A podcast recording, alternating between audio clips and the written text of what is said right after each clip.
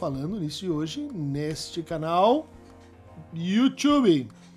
Com uma pergunta diferente, uma pergunta de Tiago Rocha Menezes. Professor, poderia falar sobre o véu, o semblante e a mascarada?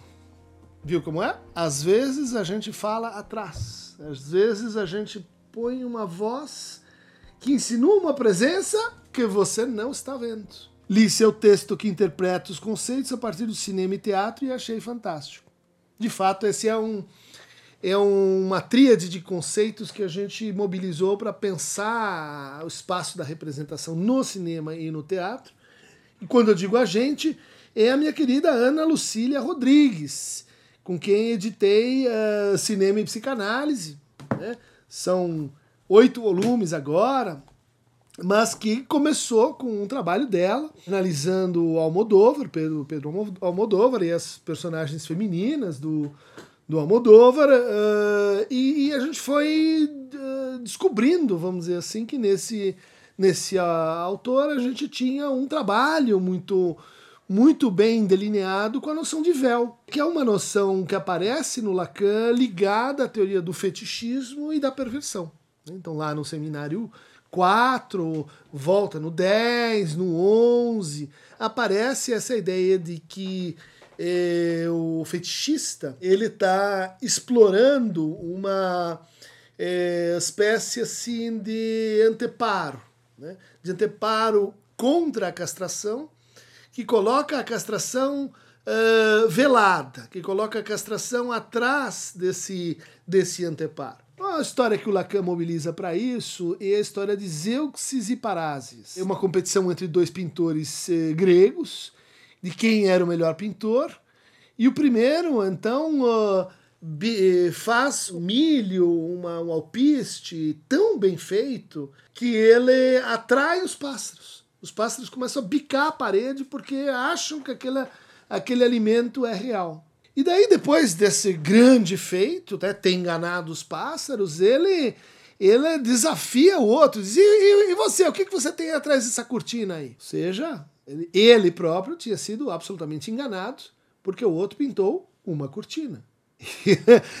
estava achando que a pintura estava encoberta atrás da cortina.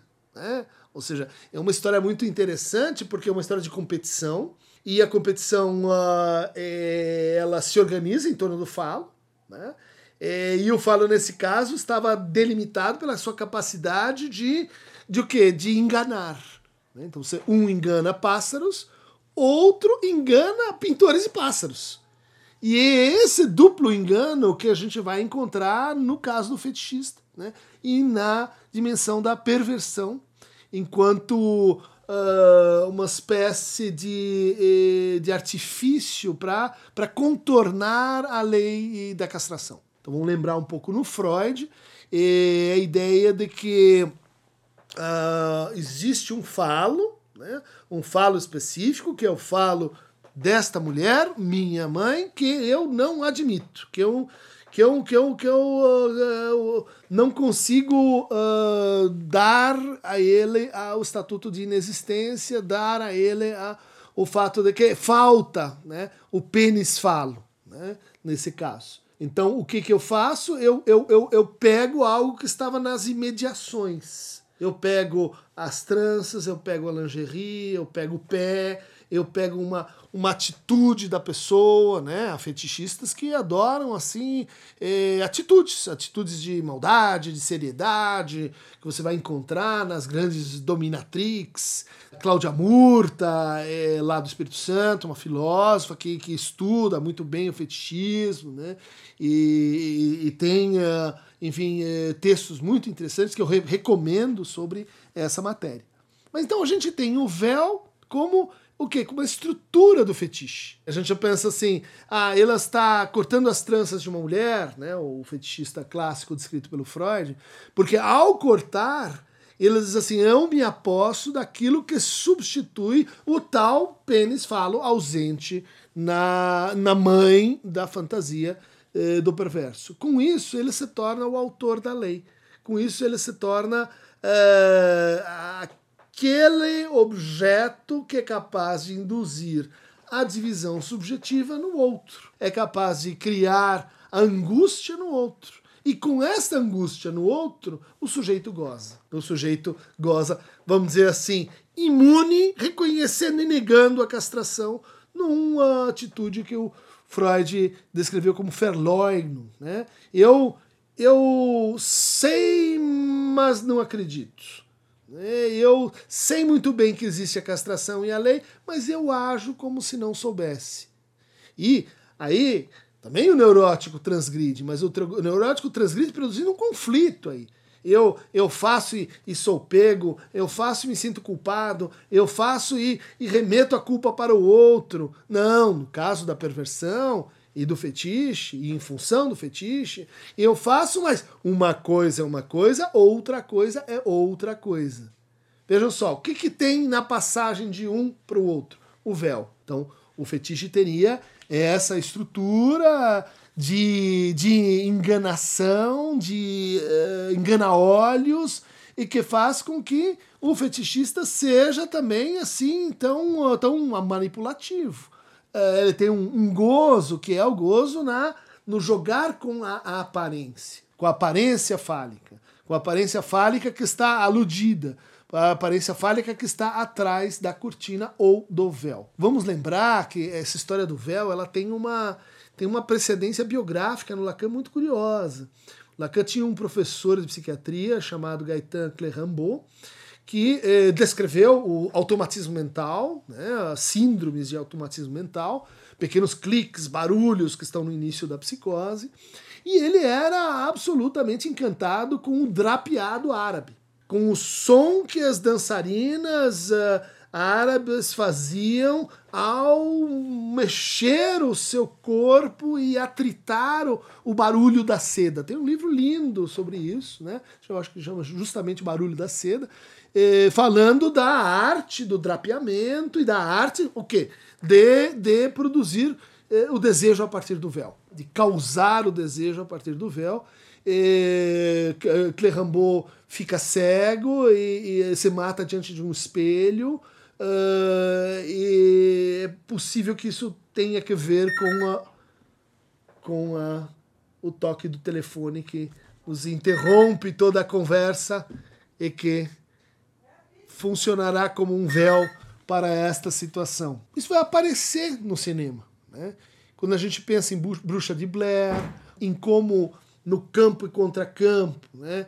É, aparece esse trabalho da sutura, né? produzindo aquilo que não está ali pelo ocultamento. Quando a gente pensa em Alien, Otávio, o oitavo passageiro, pelo menos na, na primeira uh, edição, é, é um monstro, mas é um monstro sem margem, sem face, é um monstro construído pelo quê? Pela função do véu. Ele está sempre atrás de alguma coisa, ele está sempre à espreita. Isso teria que ver com o quê? Com a nossa relação mais íntima, né? de medo do escuro. Por quê? Né? A questão que está lá no Freud. Por que, que a gente tem um, um medo atávico pelo escuro? Porque o escuro não é percebido só como falta da luz, ele é percebido como um tem algo atrás da cortina, tem algo atrás do escuro, tem algo se mexendo no escuro. Então isso tem uma, uma função uh, elementar, né, ligada ao falo, que você, por exemplo, na sedução, eh, mostra e oculta, oculta mostrando e, e mostra ocultando.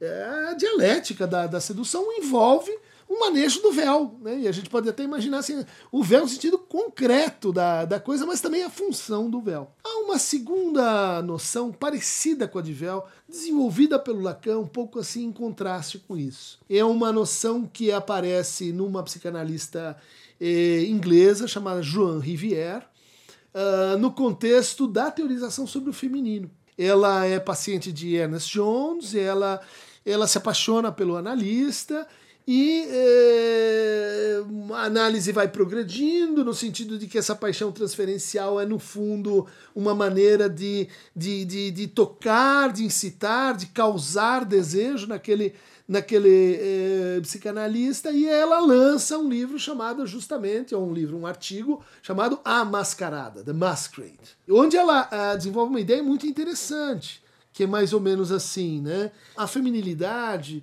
parece algo que tem a estrutura de uma mascarada. Ou seja, é, ela jamais se mostra ostensivamente como uma imagem tipo Merlin, eis o feminino, ou é, é, essa outra diva. Aqui está a feminilidade. Você tem na presença dessa, por exemplo, bela mulher, no fundo, o que? Uma boa máscara. Uma máscara que, que, que, que cria o desejo de quê? De desmascarar né, de dizer assim o que está por trás. E o que está por trás da mascarada? Outra máscara. E atrás da máscara, outra máscara. Ao ponto dela propor, então, que a feminilidade tem uma estrutura de mascarada, que ela é necessariamente esse processo. Né, de desmascaramento, de, é, de descoberta, de revelação, sem que jamais a gente encontre o rosto último por trás disso tudo. No fundo, o Rivière está falando assim é, em desessencializar o feminino, em mostrar que essa ideia, né, que seria assim o, o contraposto do, do homem viril, então a mulher em toda a sua feminilidade, talvez comportasse uma estrutura de engodo. Bom, Lacan vai dizer a mascarada é uma estratégia da histeria. E no fundo, ela, ela está pegando algo que é próprio da feminilidade, mas usando isso para se defender da feminilidade. Ou seja, a feminilidade não é só um jogo de máscaras, né? mas é também a relação que a cada momento uma mulher faz e mantém com a sua mascarada. Bom, então a gente tem uh, duas coisas diferentes, né? O véu, que é um véu encobridor que causa o desejo, mas causa o desejo para que, que eu goze com a sua falta, para que eu goze com a com a sua posição de dependência, que, para que eu goze com a sua divisão subjetiva ali onde você deseja. Ao passo que, em contraposição na mascarada, ou do que se trata é de pôr o outro para trabalhar, pôr o outro para saber, pôr o outro para descobrir. Né? E esse próprio processo de descoberta, ele envolve causação de desejo, mas é diferente do fetiche. E é por isso que também a gente teria que traçar uma linha que, que a feminilidade muitas vezes é, é, é, é, tomada culturalmente como que como uma posição de fetiche, né? como uma posição de objeto para o olhar que produz uma mulher que está aí no diagrama esperado. Entre essas duas noções, né, a gente vai ver desenvolver-se no Lacan a partir aí do seminário 16, 17, 18, uma noção uh, que assim é uma noção intermediária entre essas duas coisas, que é a noção de semblante. O semblante é uma posição no discurso, né? a posição que está à esquerda e em cima. O semblante ele é sustentado pela verdade. Né? Olha só que, que, que peso. Né? É, é, é não é uh, simplesmente então o encobrimento da castração mas é a castração como verdade. É uma das figuras da verdade no Lacan é, é não, não há metalinguagem, é, a mulher não existe, há castração. Há castração. O semblante se faz em estrutura de ficção. Por quê? Porque a verdade né, tem estrutura de ficção. Uma ficção que vai dizer assim, é, ela é uma ficção em estrutura que tem numa borda né, a mascarada, né, e na outra borda é, o véu mas cuja função essencial é manter essa ficcionalidade do agente de um discurso. Muito importante. Dizer, a gente intuitivamente pensa assim: tem a pessoa e tem o discurso, aquilo que ela profere. A teoria dos discursos é um pouco diferente. É, existe um discurso e esse discurso cria semblantes. Ele demanda semblantes. Né? Então, para esse discurso de mestre, você precisa, bom, deste semblante. Sustentar ou não um semblante é, portanto, sustentar ou não um discurso. Se inscrever naquele discurso.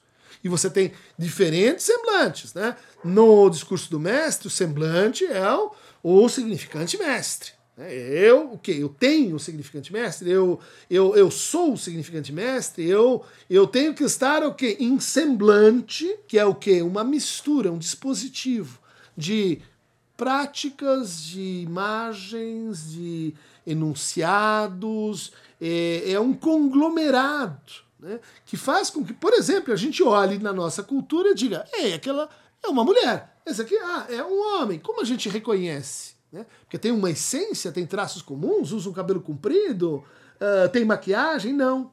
O discurso movente trans, que se transforma historicamente, ela, ela cria isso que aparece para nós como o quê? Como natural, né? Como algo assim que, que, que, que, é óbvio. Bom, então no discurso mestre a gente tem o semblante é, ou significante mestre, no discurso universitário o semblante é o saber, né? Quer dizer, é, imagine na universidade, é um puro saber sem pessoas, inclusive. Quem é que faz a ciência? Não sabemos. Quem, ah, tem um autor ali, não, mas o autor é simplesmente, simplesmente uma marca né, é, do, do, do funcionamento do saber anônimo. No discurso da histeria, o que, que a gente tem? Um sujeito dividido na posição de semblante. Então, é o sujeito dividido tanto no sentido daquele que questiona, quanto naquela, é, no, no sentido daquele que sofre.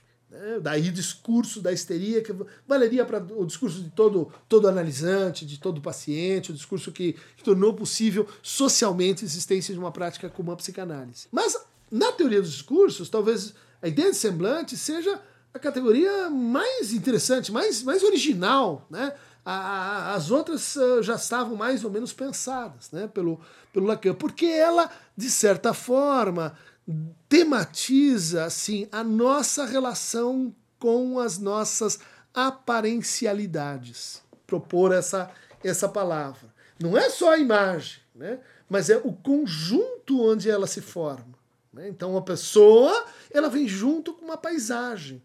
A pessoa ela vem junto com uma aura. A pessoa vem junto não só com aquilo que ela mostra, mas é com todo um universo de aparências. Como ela sustenta isso? Né? Que relação ela tem, tem com isso? Como, por exemplo, alguns uh, modelos profissionais que eu tive a oportunidade de escutar e que, que me transmitiam uma coisa muito curiosa, que é assim, a ideia de montar uma roupa. Né? Dizer, eu não monto essa, eu não seguro essa. E você diz, mas se eu for lá, eu ponho a roupa, eu tô com a roupa. Não, você não está entendendo nada. Por quê? Porque eu estou ingenuamente olhando para aquilo como uma imagem, não como um semblante. Né? Que precisa ser o quê? Sustentado. Precisa ser é, sustentado por quê? Por uma posição de verdade. Então, é uma manipulação que convoca algo no sujeito, no discurso, que toca a relação com a verdade. Encoberta, deformada, esquecida, tudo bem, mas em relação com o semblante. Como, por exemplo, uma modelo diz: eu posso pôr essa roupa e não posso pôr a outra.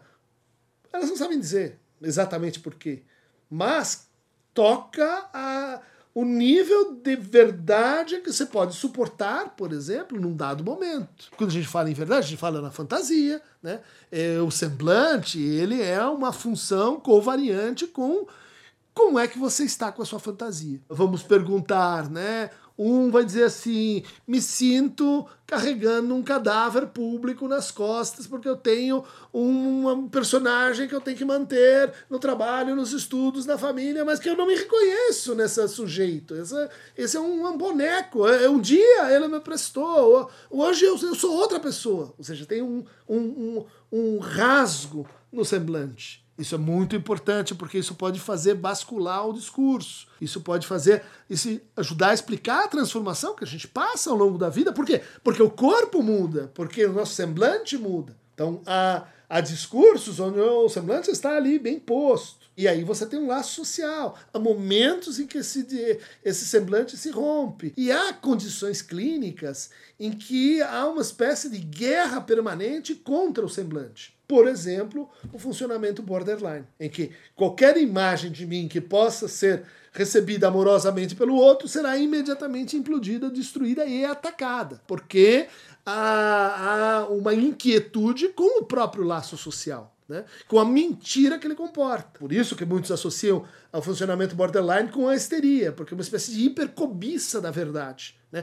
Eu quero a verdade. Eu quero a verdade nua e crua. Eu quero toda a verdade dessa relação. Bom, o que, que vai acontecer? Podres. Né? Vão aparecer coisas horríveis, coisas que destroem essa relação. Bom, uma é, relação de, de instabilidade né, estrutural com relação ao semblante. Então, no cinema, no teatro, a gente vai encontrar muito bem tematizados essas três funções. Quer dizer, a função da, da das divas, das uh, mulheres, uh, às vezes hipersexualizadas, hipererotizadas, né? e que são, e que são uh, tematizadas com a ideia do bom, máscaras que sem fim. A gente vai ter é, o cinema como e o teatro como um instrumento de produção de angústia no outro. Isso pode ser despertador, né? pode ser assim eh, brechtianamente falando, pode ser pode ser lugar de estranhamento, mas isso pode ser também a manipulação uh, que encobre a castração. Quer dizer, a castração está ali, só ali. Aqui não tem, lá também, aqui também, mas não em mim, enfim, ou não no outro, que é o mais difícil, né? E, para o perverso suportar. Entre essas duas coisas, a gente tem o quê? o campo dos personagens, o campo dos personagens que se transformam, dos personagens insólitos, dos personagens que, é, que são diferentes de si mesmos, né? que fazem toda a graça do teatro, que são, de certa maneira, assim, o, o centro de gravidade do, do, do, cinema, mas também desde, desde bom, as tragédias, né? os protagonistas, os coadjuvantes, e essa ideia assim de que de que há uma pequena teoria uh, do teatro, da representação, contida no semblante. Há posições subjetivas envolvidas na, na prática do ator, a prática da, da dramaturgia. Que era como Lacan falava das relações sociais lá no começo, né? A ortodramatização da experiência subjetiva. Da gente se confrontar com os personagens que comandam nossa vida e não procurar assim o que está por trás da máscara apenas. Às vezes há revelações importantes, mas é, pensar a estrutura mesma pela qual aquela representação é possível. Isso é então o trabalho que a gente aprende. Essa é uma homologia entre a psicanálise e o cinema, é, enquanto arte da fenomenologia, da produção de feinos, da produção de aparencialidades. As patologias a gente conhece, né? Anorexia, eu vejo meu corpo tá gordo, mas ela tá magro, é o quê? É a relação com o olho que está errada, que tem uma coisa que você, cones e bastonetes não estão funcionando, você não percebe que o seu, seu corpo está entrevado de magro. Não, é a sua relação com o seu semblante. Porque o seu semblante não é ah, assim as roupas que você põe e tira. O seu semblante é inconsciente. O seu semblante vem do outro. O seu semblante é definido por uma perspectivação uh, com o olhar e com o encontro com o outro. Por isso, da mais alta relevância, os estudos aí eh, do Viveiros de Castro, da antropologia é, animista que estuda né, o animismo e o perspectivismo, porque para esses é, para essas é, comunidades é, a subjetividade é corporeidade. E a corporeidade se define pelo fato de que nós estamos permanentemente vestidos não com fantasias tipo carnaval, mas com uma espécie de escafandro, né? que é assim aquela roupa que você precisa para conseguir respirar. Né? Então, quando você olha uma anta, o que, que você está olhando? Você está olhando algo, alguém, um sujeito vestido de escafandro, que você não sabe quem é. Quando você olha um, uma, uma árvore gigante, né, uma castanheira gigante, você está olhando o? Para um, um semblante. Semblante é tudo aquilo onde você supõe sujeito. Seres inanimados, animais, planetas, o que você quiser, tem semblante e faz parte, portanto, e, e se regula pelo discurso. O perverso vai usar essa, essa função do semblante para estabelecer com o outro uma, uma relação social de expoliação, né? de extração assim de mais-valia em cima da prática do semblante. Ele vai parasitar o semblante alheio. E ele vai dizer assim: olha, eu, eu, vou, eu vou te entregar um semblante que, que, que vai, é, vamos dizer assim, mostrar que toda nudez, nudez será castigada. Então é isso, gente. Espero que vocês tenham entendido. Eu acho três noções muito importantes, clinicamente e também para a teoria social, para a teoria do laço social. Para mais detalhes sobre semblantes, difíceis de suportar na depressão, né? O depressivo diz, é, eu, não, eu, não, eu não aguento esta coisa que eu carrego de cá para lá. Semblantes com os quais alguns se identificam a ponto de, de, de, sou uma coisa vazia, sou um escafandro que se mexe, porque dentro de mim não tem nada. Né? Veja quanta coisa a gente pode pensar aí com, com essa ideia de semblante. Ah, há, é, há essas três versões da máscara, a gente não pode deixar de fazer uma alusão a essa novidade. Entrou no nosso cotidiano, são as máscaras de proteção à Covid. O que, que elas são? Semblantes? Véu? Mascarada? É, é um ótimo exemplo, porque a gente pode dizer assim, enquanto máscaras que têm que ser usadas obrigatoriamente, porque isso protege a nossa saúde, é parte de um discurso. Quer dizer, você está no semblante eh, desse discurso, então tem que usar máscara. Né? Qual discurso você prefere? Né? E você pode dizer assim: não, não, eu estou contra esse S1, e o meu S1 e mora na Virgínia, chama-se Olavo de Carvalho, eu não, eu não aceito. Bom, então aí, aí a máscara vai ser outra para você. Mas ver, tem relação com o discurso que você pertence ou não. Foi tomado, foi transformado nisso. Mas a gente pode ver também, eu já começo a escutar coisas na clínica assim, de que é, a gente está às voltas com uma, com uma experiência meio islâmica. Eu estava no uh, ônibus e aquela menina, que, que, ela, ela me despertou uma coisa, mas, mas ela pode ser horrível. Os dentes dela podem ser deformados, a boca, mas eu estou que não paro de pensar o que tem por baixo daquela máscara. Alguém que foi fisgado por um, por um traço né, da mascarada é, porque isso favoreceu, vamos dizer assim, a investigação dessa, desse sujeito sobre, sobre a feminilidade, né, nesse caso. Mas também poderia ser a mesma coisa para o caso de um homem. E há aqueles que, é, obviamente, estão, uh, uh, vamos dizer assim, fetichizando a, a máscara para convocar justamente esse, esse temor e manipular as pessoas a partir desse temor à castração, né? Então dizendo não use máscara, porque é, isso é parte de algum tipo de complô, porque isso, enfim, é uma gripezinha, porque vocês estão a salvos do vírus. Por quê? Porque, ah, estou dedicado a, a um outro S1, estou dedicado a, a uma relação, vamos dizer assim, eh, de tipo fetichista, né? Com. Uh, com o meu corpo, com a saúde e com a saúde de todos nós. O que justamente define o, o, o fetiche é, é, o feitiço, né? a palavra que vem do português. E esse encantamento que um objeto ganha, né? vida própria que um objeto ganha, é, por um lado, é, e por outro, é a, a, o seu uso que não é inteiramente simbólico, parcialmente simbólico, né? É um uso em que você tem uma, uma degradação do imaginário. Né? Isso, isso a gente tem visto acontecer né? nos, nos processos aí de, de fetichização do mal, de fetichização da, é, da, da, da, de aspectos da nossa cultura sanitária, inclusive. E como diz o meu amigo Jack, o bolsonarismo é o fantasma do comunismo. Né? É a a luta contra um semblante que me define a partir da perspectiva em que eu me coloco. Bye bye. O nosso semblante aqui, veja Zeuxis e Parásias, né? Quem acredita que Aqueronte mora aqui embaixo, né? Que lugar é que está sendo assim é, oculto durante anos e tantos, todo, tantos se perguntam aonde está o Aqueronta? Que é esse negócio do Aqueronta? Mora ali embaixo, na aba do canal, onde fica? Né? Onde fica?